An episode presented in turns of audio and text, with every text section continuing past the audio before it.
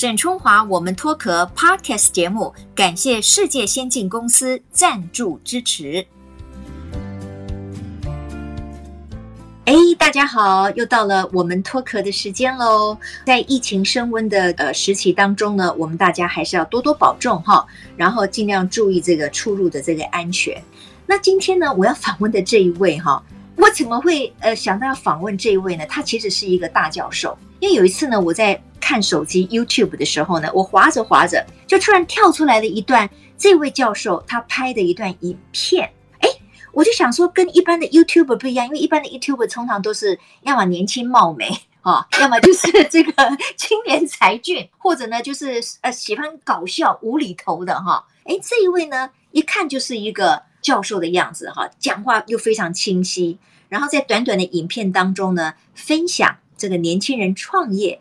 应该要注意到的一些的情况跟细节，哎，我第一次看就吸引我了，所以我就想说，哎，我要呃来邀请他啊上我们脱壳，把他的经验呢跟我们所有的年轻人，还有年轻人的爸爸妈妈呢一起来分享。这一位呢就是清华大学电机与资讯学院的蔡仁松教授。他已经在我们的线上了。今天我们透过这个 DUO 的系统，我呢可以透过手机可以看到他。蔡教授你好，好，春华姐你好，线上各位听众大家好。好，蔡教授很谢谢你今天在线上接受我们的访问哈。那看到你觉得很亲切，是因为我也看了好几段你拍的这个 YouTube 的这个影片哈。要不要先说一下，为什么你想要拍这些 YouTube 的影片呢？你要想成为一个 YouTuber 吗？是呀，实际上是年不轻，貌也不美啊。但是内容很吸引人。我自己也说实在也没有真正想过啦，我也是很羡慕别人拍 YouTube 啊，拍得很好啊。不过主要是因为在学校，我除了专业的课程以外，那我对创业的教育、创意的教育啊，事实上非常有兴趣。那所以我其实在学校做了很多年这方面的工作。那所以常常有学生在跟我讲，他说：“哎呀，蔡老师，你讲的这些道理都很好，不过每年就是我们这一般呢，没有几个人哈，大概二三十个人听到而已，所以实在觉得蛮可惜的。所以一直都有一些学生在想说啊，可以怎么去做？那直到就是大概一年多前了，有一个年轻人很有趣，他说他做了一个梦啊，他说：哎，他梦见上帝跟他讲，你要去帮助蔡教授。”真的假的？真的真的，呃，那我老师说，这个这个人你原来认识吗？呃，有有认识啦，因为我去过他教会分享过啊，不过不是非常熟，哎、oh, okay.，不是非常啊了解。对啊，不过即使是这样子，老实说，你第一次听到哈，因为我们以前也听过教会有人说啊，上帝感动我，你要嫁给我这种，对。是是是，那你第一个在想说，喂，是真的还是假的？那个、嗯嗯嗯。啊、不过我因为在教这个创业跟创意，事实上态度一向都是蛮开放的，所以我也想说，哎，那就试试看，用一些小 project 试试看，啊、哦，那看是不是能合作。嗯、那那确实就是合作，哎，我觉得就很好，因为之前其实有一些想跟我合作，可是出来效果都不是很好。啊，所以这次你看到这些影片，就是跟这一群年轻人这样一起合作做出来的。哎，啊，我觉得也是一个很好的一个经验哦。因为我也是不只是一位，是一群年轻人。哎，就几个，当然不是很多，哎，不是。那做梦的只有一个吧？不可能做梦的都做了这个梦。对，主要是那个，对，那这个也是很有趣的一个经验了哈。啊，当然他也认识我，他也是希望说，哎，把。一些东西，当然每一个人其实都有一些，我觉得都不错的东西。我不是说我的就特别好啊，不过我想就是说，就把自己的一些经验、观念、想法，只要能传承下去，我觉得就是自己也是非常喜乐。哎，我觉得很棒哎哦！我觉得这个你要谢谢这位年轻人做了这个梦，因因因为教授，我跟您讲哈，就是说 YouTube 的影片很多，但是我有细看你的影片，它其实在中间它是让它整个很流畅，画面啦多元化啦，然后有梗图啦，然后还有一些找国外的一些相关的这个影片的视觉哈来穿插在里面，所以整个看起来非常好。对，对对对对对，很棒很棒。那我知道您在清大哈教授的是高科技创业跟营运，那有很多的年轻人在你的课堂上呢，当然也受惠很多嘛。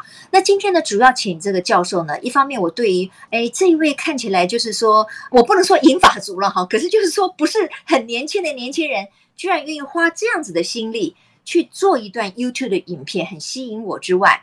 我也想要请教授来谈一谈，呃，您在清大教授了这么一个创业的课程，你对于学生或者是对于台湾年轻人，他们推出来的产品的创意，还有你觉得他们的实践力、他们的坚持力，你对于这个台湾年轻人创业的整体观察跟评价大概是什么？哎，是这样子，就是说我们的年轻人，因为我们那个课纲的改变，教育方式也稍微有改变。所以老实说，你去观察现在年轻人，他们创意是比以前就越来越开放啊，越来越多创意哦啊，这是一点算还不错的现象啊。不过我得讲，就是说，哎，其实这些创意现在还属于非常浅层的那种创意的一种现象。老实说，很多都是比较搞笑型的这种创意比较多一点哦。对，嗯嗯嗯。不过这样是一个开始啦啊。那其实，在创业，它的那个创意。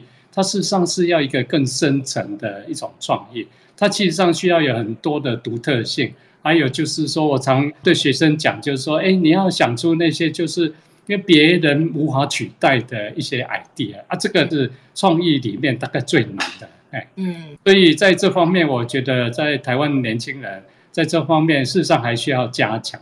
哦，嗯，啊，不过假如说用他们跟我们三四十年前，我们那时候大学刚毕业的啊，他们已经好非常多了。啊，不过我们的那种教育也有它的好处，就是说，哎，是让我们的深度，老实说，真的是深比较多一点。啊，不过当然缺点就是我们的。看法这样都会比较狭窄一点。是是，哦、当然，教授，我们知道，就是说要创业的话，你当然要有一个 idea 嘛，哈，就是说你要推出什么样的产品，这个产品可能是一个具体的，它也可能是一项服务。可是你要知道，就是说你潜在的 buyer 或者是 customer 在哪里，消费者在哪里嘛，哈，然后你能不能够非常完整的把这个服务做到最好，或者是你的产品，像您刚才说的，它有一定的独特性。那可不可以请这个蔡教授哈举例一下？因为您在清大教授这个创业课程，呃，您的学生里面有没有想过哪一些创意的产品？你觉得哎还蛮不错的，哎，有跟您讨论过？哦，相当多了，哎，事实上有一些同学他们做的现在也相当成功哈，相当有一个就是 Foxcall 就是那个来找那个诈骗电话的那个 APP 哦，OK，那个是您的学生啊？是是，就是那时候是应该第二届、第三届修我的创业课程的学生、嗯、啊，这些学生非常不错，哎，所以他们出去那时候就已经看好他们一定会成功，只是不知道是做什么会成功，因为他们后来做的是跟他们在课程里面所构想的 idea 是不太一样。那其实那个不重要，最重要是哎，他学到那个方法。他知道可以看一个问题，怎么样去预备那个成功的要素，我想这是最重要的。是，呃，我们知道这个蔡仁松教授呢，其实他自己本身就有非常丰富的创业的经验嘛，哈。因为我知道呢，呃，您在台大电机系毕业之后，到美国的伯克莱哈也修了这个电机工程跟电脑博士。那先后您在戏谷创过两次业。而且这两家公司呢，后来都被别人给并购啊，所以应该算是很成功的产品，别人才可能花大把的银子给你把你们并购嘛，哈。你要不要谈一谈你自己创业的一些心得？你觉得你成功的要素在哪里？是是，我想是这样子。其实那时候在开始的时候，完全没有想到要创业，因为我们在台湾受教育，从来不会教你这些东西，只是教你，哎，你就把书读好，然后拿个博士，光宗耀祖。这也是一个非常棒的事，所以一开始其实都没有真正这个创业的想法。啊，不过在美国就是很有趣哈，我觉得这也是我们应该学习。它主要就是那个整个氛围跟生态就是很活泼，所以那时候主要是伯克莱，其实跟斯坦福都在矽谷旁边嘛，哦，所以其实很多人去矽谷就很自然就会创业了。所以大家都会揪揪哎，一起 去。揪揪 哎，对对对，是是哎，所以主要是这样子。那所以那时候应该是说因缘际会了哦。那当然我们在呃，学校也是相当认真，也是有一些蛮独创的一些发展，一些技术的东西，所以才会开始去创业。那老实说，一开始哦，创业后来才发现，不是光技术的问题，我，人的问题也是很严重，还有很多其他，他需要十八般武艺。所以老实说，一开始也是鼻青脸肿的，嗯，啊，也很多的挫折感哦。啊，当然就是说，我想我们的伙伴啊，我们自己应该也算还算优秀，所以我们也是克服各种困难。啊，事实上，我们第一个公司有 IPO，嘿，那最后、哦、第一个公司有 IPO，OK，就是公开上市啊，对对，嗯，哦，啊，后来就是越做就体会就越多，所以第二次在那个也是，其实你后来就会越来越顺利啊，大家会就是会连续的，然后说就接着就又另外弄一个，嗯、那次我觉得就进步很多，就在工作生活的平衡啊，什么各方面，所以我后来就有一个感动，我觉得说，诶。其实我们台湾人只是没有人真正去教而已。其实我们每一个人都有潜力。嗯。所以后来我就一个感动，应该把这个来传承给我们的下一代，那我们的国家才会有希望。后来发觉，哎，这创业这个训练哦，事实上是一种很好的领袖训练。我们整个社会需要一个优秀的领袖了，因为不然你很多的挑战。那创业它其实这种训练。这个人不见得说真的要去创业，可是他这种训练，因为其实你在大公司，现在我知道很多大公司的困难也是，他要开创一些新的一些业务，那其实这些都需要一些类似创业家这种精神，那你要那种气度跟那种方法才有办法。所以我觉得我是用一个比较广义的方法来看这个创业教育这件事，啊，所以也是很想说怎么样能够让更多年轻人。能够去体会这个创业，他真正他需要的精神，因为我知道市面上也有很多创业的一些东西，不过老实说，大部分都是想他自己想赚钱啊，因为他自己就在创业。对对 对，所以我们事实上是需要给他这些年轻人一些更正确的一些概念。嗯嗯，呃，一个很重要的，你要告诉年轻人，创业很不容易，哎，你没有预备会死得很惨。创业真的很不容易哈，因为它风险相对很高嘛哈，而且你一旦头洗下去哈，就是逃税了体料哦哈，你可能会发现哇天哪，我这下子有点进退维谷。是是，所以在台湾有很多的父母亲。其实他不会这个支持自己的小孩创业，因为想说你就既然你有本事，你也好不容易读到大学毕业了，对不对？那你就去找一个稳当的工作，找一个高薪的工作啊，这个钱多事少离家近，那当然最好，对不对？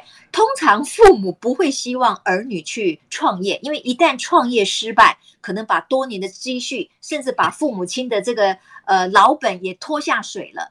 那所以你怎么样去看？就是说，台湾的年轻人他们对于创业的心态，还有他们来自于父母亲的影响，你觉得父母亲的态度需要有做某些部分的修正吗？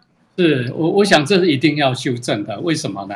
那事实上，虽然我在矽谷就这样子去创业，那事实上我第一个公司是 IBM，那我在那边也做得还蛮不错的，非常稳定哦。所以我后来要出来这小公司创业的时候啊，我丈人一直在劝我。他说：“你不要说是金饭碗，也应该算是个铁饭碗的吧？是是，要放弃这个去那个吗？他觉得太可惜了，没有必要冒这个风险。没错，嘿嘿。不过那时候很有趣啊，就是说我有一个直觉，好像觉得时代在变了，那应该要去冒这个风险。啊，当然创业是这样子的，我不鼓励你就很盲目的去创业。事实上，很多事情你都要计算过。”哎，多算胜，少算不胜嘛。啊，事实上是很多人会失败，就是他完全没计算，好像在玩股票赌博一样，那当然会失败。那事实上，你只要有预备的话，它事实上成功率是应该会不低了。因为你要找对人，那做对题材，那就会好。那所以我觉得一个很重要的是那个时代在变。我这个意思是怎么样？很有趣，就是我离开 IBM 不到半年，IBM 股票从一百七十块降到四十块。才半年之间呢，我完全没有预想到。嗯，啊，不过后来我就体会到，特别在西谷那个变化之大的，太大，嗯嗯，非常大。哎，所以我那时候一个很强烈的一个体会，不是你能找到一个铁饭碗。我们现在看到很多公司，你看它那个更迭多快速。对，我们永远是看到站在台上的这些明星，啊，事实上都没有看到那些被刷下去的人。嗯嗯，对，所以那时候在戏谷，事实上也碰到很多朋友被裁员啊，被那个，当然也有起来的啊，可是也有很多那个。所以我内心有一个观察，我说哇，将来的时代，这个变化的速度只会越来越快。所以事实上，我自己的结论是，以后不会有一个真正很安稳的工作。是对，哎，这个是一个非常重要的观念哈。我们过去有所谓铁饭碗或者是金饭碗，但是呢，我们现在很多年轻人，包括父母亲也知道，过去所谓的热门科系，现在可能根本就不存在了。过去的铁饭碗，现在可能也早就变成塑胶的或者变成瓷碗了哈。所以它的变化是非常快的。不过您刚才提到您的这个岳丈大人哈，结果您后来创业成功，他现在应该很高兴你的选择吧？哦，当然是很。我的印象对我是蛮有信心的，是是是是，好。对，那因为呢，我们知道，就是说，刚才提到了一个，就是包括你看看，你的老丈人当年也会有一点担心，台湾的父母也害怕这个创业会失败。但是您说这个观念可能要修正，因为这就是一个变动非常快速的时代。那我不知道，因为我知道您有一对儿女嘛，哈，那他们有创业吗？呃，他们没有说真正在创业，不过都一直预备要创业。因为就是我有跟他，其实我也鼓励他们创业，不过他们都知道，就是说，哎，很多东西要预备好，你人要预备好，啊，你的资金要预备好，啊，你的题材也要能够知道什么题材是好。所以事实上，他们虽然没有真正在创业，不过等于已经在预备创业了。那我讲就说是看他们，因为我觉得这个很重要哦，因为你创业，其实刚才有谈到年轻人，我其实想再补充一点。其实我们很多的年轻人，他真正去创业以后，他们会回来跟我讲，因为我常会问他，哎，你现在去做，你觉得最困难是什么？绝大部分都讲，就最难就是怎么做决策、做决定。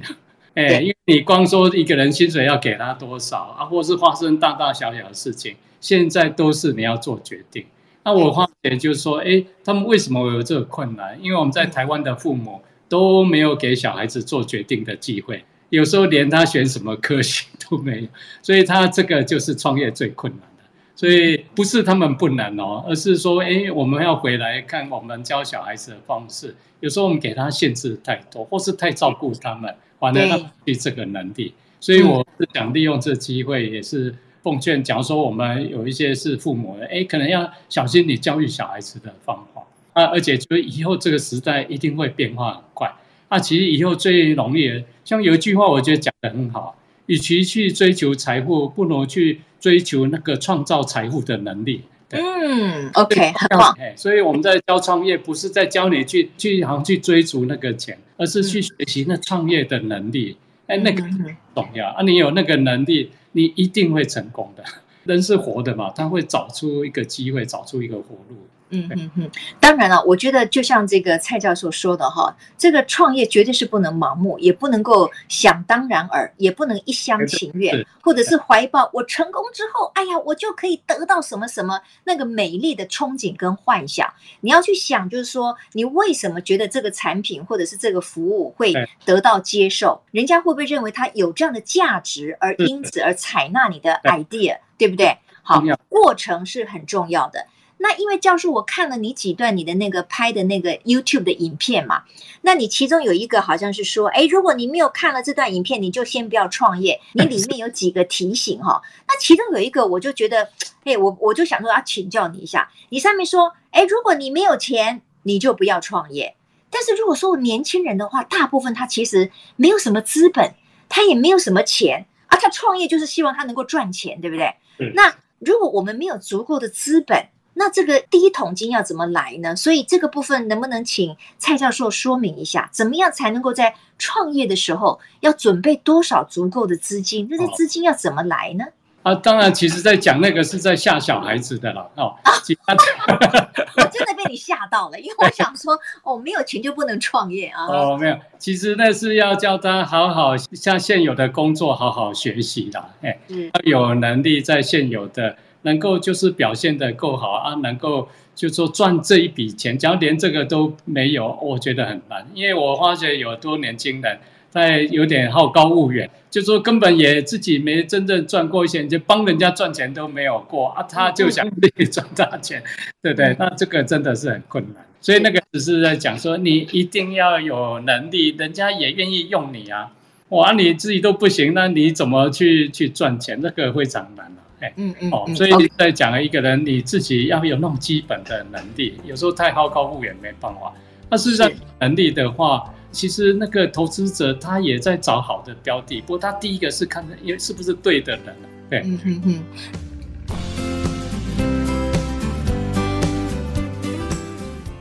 那我知道这个《远见》杂志呢，曾经这个形容您说呢，是台湾教出最多青年创业家的这个课程哈。您确实帮助了很多的年轻人去完成这个创业这样的一个梦想。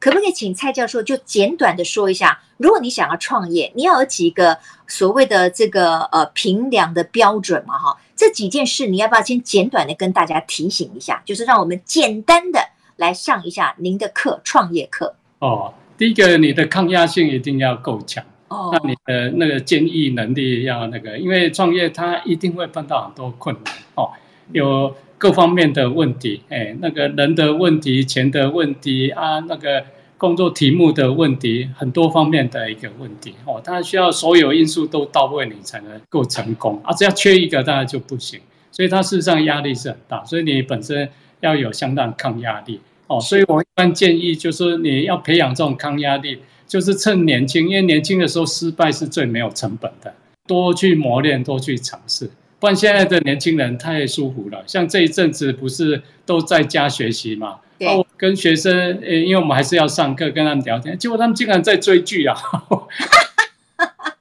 我说哇，你们追剧啊！现在就是对你们最大的考验哦。你现在在家，你还能够有纪律，能够往前进。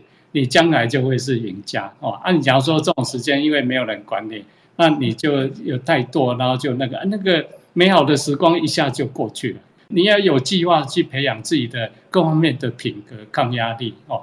还有就是说，哎，那再来就是你自己的品格要要想办法去培养啊。这不是说说就好，你不是靠着一张漂亮的脸，然后或是口才就好。那你现在创业，现在创业比以前难很多。以前可能你一个人啊，或是你兄弟啊一起努力就可以。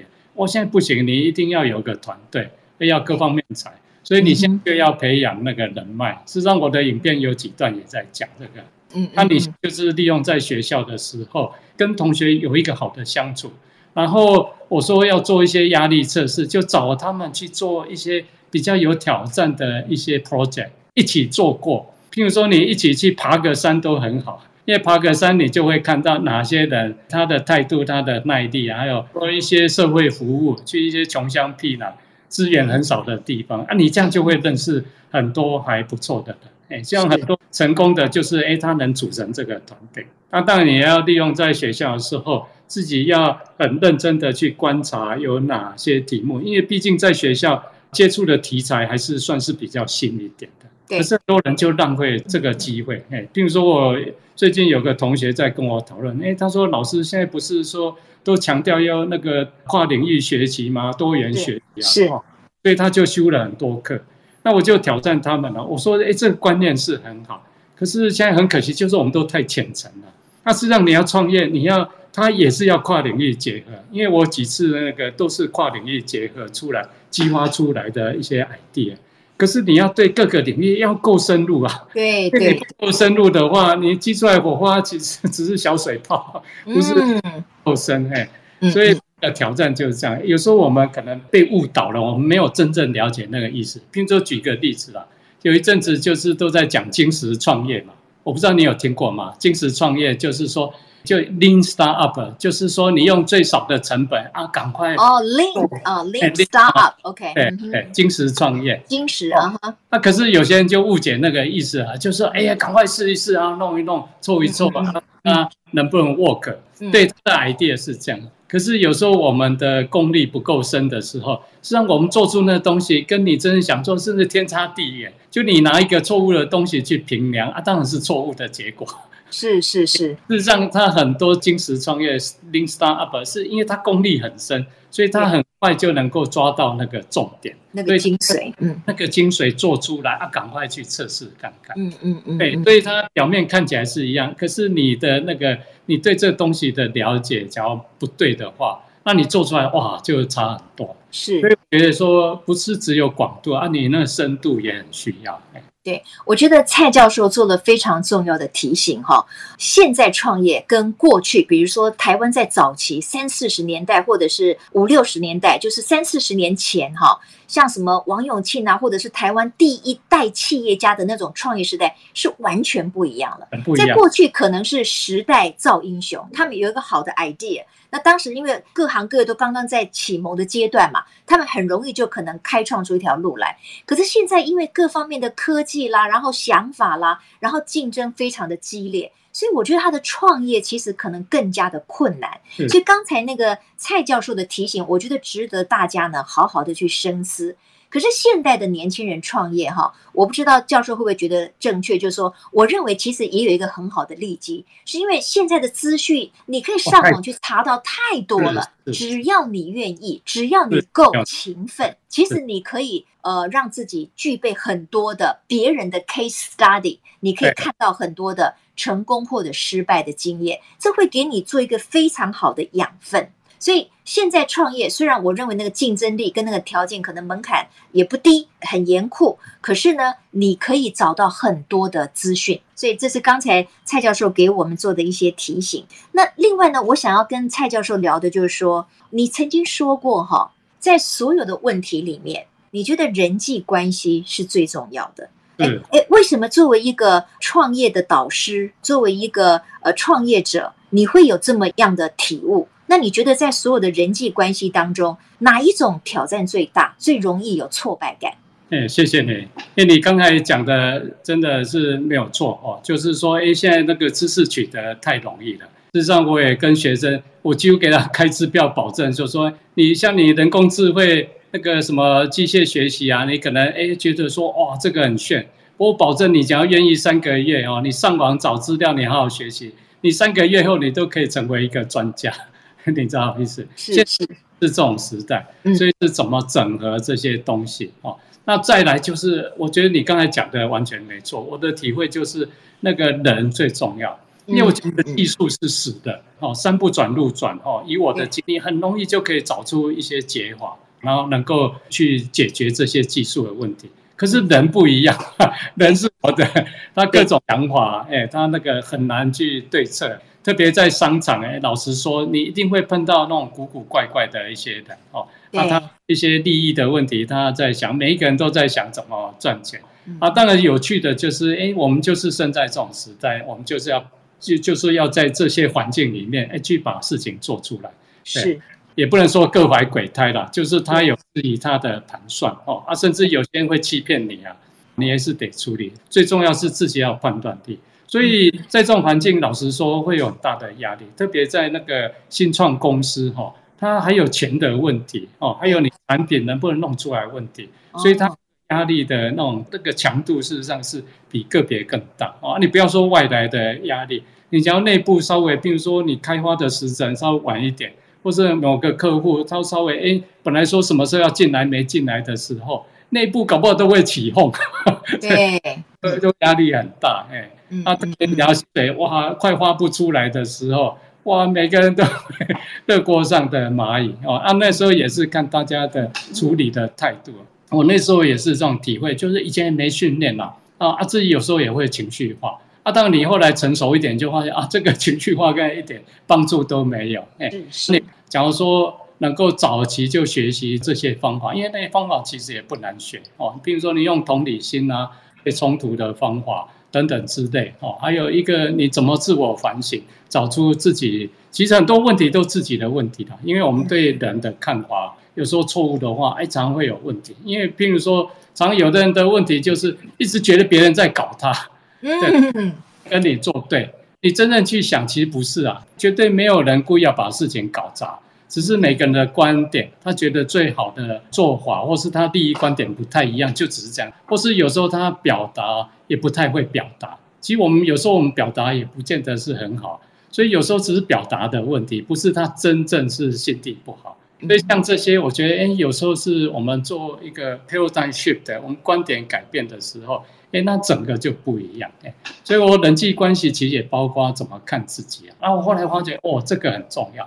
哎，因为你创业，假如说那个性格稳定，那情绪稳定，那抗压力自然就强，而且跟人的关系就好。因为大部分人，所有人都想成功啊，没有一个人想失败。哎，他只是说他可能在表达处理方式不对，看起来好像会抢，会那个。哎，所以我们假如用一个对的观点来看的时候，那你用用一个双赢的观点。啊，大家互相帮忙啊！当然，老实说，要讲这个是真正要做不容易啊。不过，根本的还是要有这种想法。那慢慢这个人气就会聚集在一起，嗯嗯嗯，那就容易成功。哎、欸，我觉得这个蔡教授哈，在讲这个人际关系的时候，我真的心有戚戚焉呢。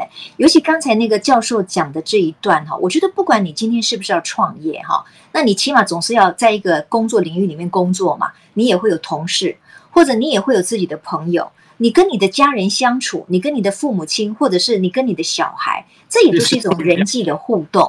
那常常哦，尤其是在工作场合当中，其实作为一个领导者，尤其是你如果想要做一个创业的人，你要领导一群人的话，有的时候你是要把那个 credit，把那个功劳你要给别人的啊。也许你早就知道了。可是，当你的 partner 很兴奋的来跟你讲说，哦，他想到了一个解决这次的办法的时候，其实可能你已经想到了哦。可是他讲的时候，你还是要大力的赞美他，这样子你，你你你让他有成就感，他就更乐意为这个群体而贡献。你说对？没有错，没有错。是是是，你讲的真的很好。但是我们有一些像我现在。就是那个就比较年轻的人，他家里有那种青少年。我我说你假如能够管好你家的青少年，你在公司一定很成功。这个我完全同意哦，因为这个父母亲要对待一个青少年呢，哎呀，那我们也是很花脑筋的啦。对，所以有的时候那种觉察，就是你自觉你自己是不是要做修正？因为我们老是会去批评别人，或者是怪你的小孩，你为什么这么想？你想的为什么跟我不一样？但是如果我们做父母的比较有觉察力，然后愿意用更开放的心胸去面对他们，就可以相对的这个关系会变好。就是以前我们在。就说 recruit 这些高阶人才的时候，是招募啊哈，去观察他的家庭，哦，找他太太一起来吃饭啊，或是甚至哎去他们家里拜啊，你就观察他的互动，事实上一些从显微之处看出他以后怎么带的，真的是。真实的，哎，很有趣，所以我劝大家哈，你要创业。最好是在家里就去操练这个人际关系。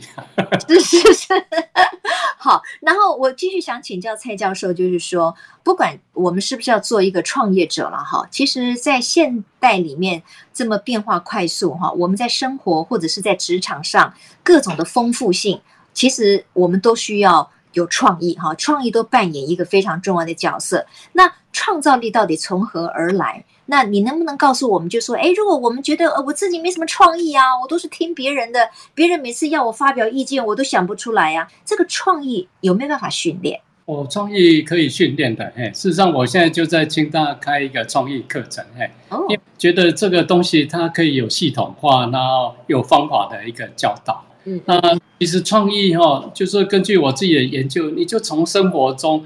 就到处充满了创意。嗯，其实我们天生，上帝创造我们本来就是很有创意。所以有人去做了研究，他说那个那小孩子啊，那个六岁之前的小孩子创意力最强。然后加给他评分的话，可能是差不多九十五。不过随着那个上学以后，那个创意力越来越低，到大学的时候可能只剩下五分了。哦，你觉得非常有趣啊？这个值得我们去思考。所以是讲，我们最好是回归像小孩子的样子。因为我最近在观察我那个孙女，她现在快两岁了。哦，那个创意是讲的。哇，是是是。所以其实，那我觉得小孩子为什么创意那么强？你发现他们有一些特色，经常在问为什么，这是什么？为什么？就是你看那个好奇心啊。所以好奇心是创意的第一步。那再来是问为什么？我我觉得问为什么是一个很好的一个工具。事实上，我都教学生，就你连续问五个为什么，你一定可以找出一些创意出来。那很有趣啊。譬如说，我举一个很简单的例子啊。譬如说，怎么为什么一年是十二个月，不是十个月？事实上，我们的手指头是十啊，你用十去算是最方便了。可是，哎，那个月份是十二个月，你有没有想过这个问题？我就让去想一想。哎，我还真没想过这个问题哎。不是，因为我一直以来就是十二个月呀，我没有挑战过要变成十个月。要突破这个，哎，就要去想说，哎，它背后都有道理。所以当你去想，慢慢去想的时候，哎，你就会对很多东西就有更深的了解，而且知道说，哎，它这东西为什么一定要这样做？大概没有别的做法。对啊，很很有意思啊！哎，我我就不宣布答案是是是是，OK OK。好，那最后请教这个蔡教授，就是说，这个创业真的是年轻人的战场吗？因为呢，我们知道，就是说，在现代里面哈，其实很多人他可能从他既有的这个职场上退下来，可是他其实不管是五十岁、六十岁，甚至七十岁，他还是保有他的专业，他还是非常的热情，体力也非常的好。所以你认为，如果这些人也想创业，这些所谓五十加的熟龄人士跟年轻人创业，他们最大的不同的条件跟考验会是什么？其实每一种人，各种年纪的人创业都有他的优点跟缺点。哎，是。假如银华族要创业，其实也非常好哦，因为其实我们也看过很多例子，可能五十过后才创业，要反而更成功啊，因为他的那个见识，他的才能。那个个性更沉稳哈，那更容易成功。老实说，不过一般我们看到的，就是说我们年纪大的人，假如说要出来，可能也要有有谦卑的心了哈。因为怎么，有一方面自己体力也不好，相对会比较不好，所以你还是需要很多年轻人跟你。对对对对，所以你怎么样去运用这些人？假如说老是让他感觉你高高在上，那到时候就是你一个人干了，没有人要帮你干。因为我常看到的问题就这样子。还有我们太习惯，就说好像好像就在命令人家哈。我们刚才有讲过那个人际关系的，那有时候我们太习惯，因为特别在亚洲文化，基本上还是比较权威式的啊。可是时代一直在变。那另外一个，也就是说，我们可能要很注意，就是说，虽然我们的见识广博哈，那可是就是说，事实上那个时代也一直在变，所以一些新的议题，我们也得跟年轻人学习。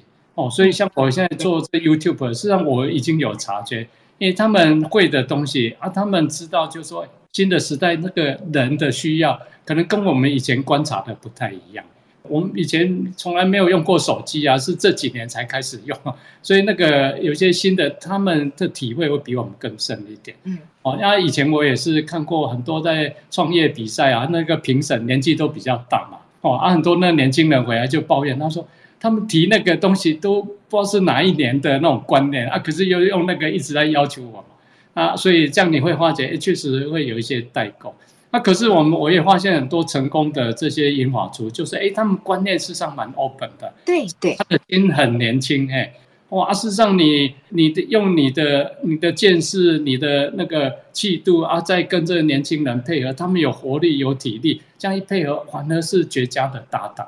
哎，对，太棒了！我就觉得像那个蔡教授最近推出的这个呃，在 YT 上面的影片哈，你看，就是您跟一群年轻人的合作，你看合作的多好。所以我倒觉得我们这一集这样子聊下来哈，我倒是有一个很深的体悟，就是不管我们今天是想要创业，还是说我们就想要改善某一些的人际关系，还就是让我们的生活更加的丰富哈，我觉得世代之间的交融跟交流非常重要。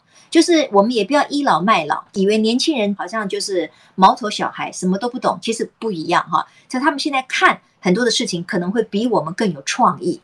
但是呢，年轻人呢也不要嫌这个所谓长辈们，就说哦，你们就是 LKK，你们什么都都不行。所以，我们长辈可能也有我们的人生的经验哈，我们的一些比较更成熟的思绪。所以，如果世代之间可以互相交流，共同来做事情的话。这个是非常棒的啊！我觉得今天蔡教授就给我们指出了这个明灯啊。谢谢你很好的结论，哎，这个完全正确。谢谢谢谢，好，今天很开心，我们在呃沈春华我们脱壳里面呢看到了一位呃创业的教授，他自己其实本身是这个电机跟资讯方面的这个专家，也是一个创业家，现在带领年轻人来做创业的这个课程的学习哈，也借由他今天的分享，让所有的年轻人以及年轻人的爸爸妈妈们，可能我们都会有不同层面的启发。谢谢蔡教授，哎，谢谢春华。姐，哎，谢谢。谢谢谢谢，那我们跟大家说拜拜喽，拜拜。拜拜。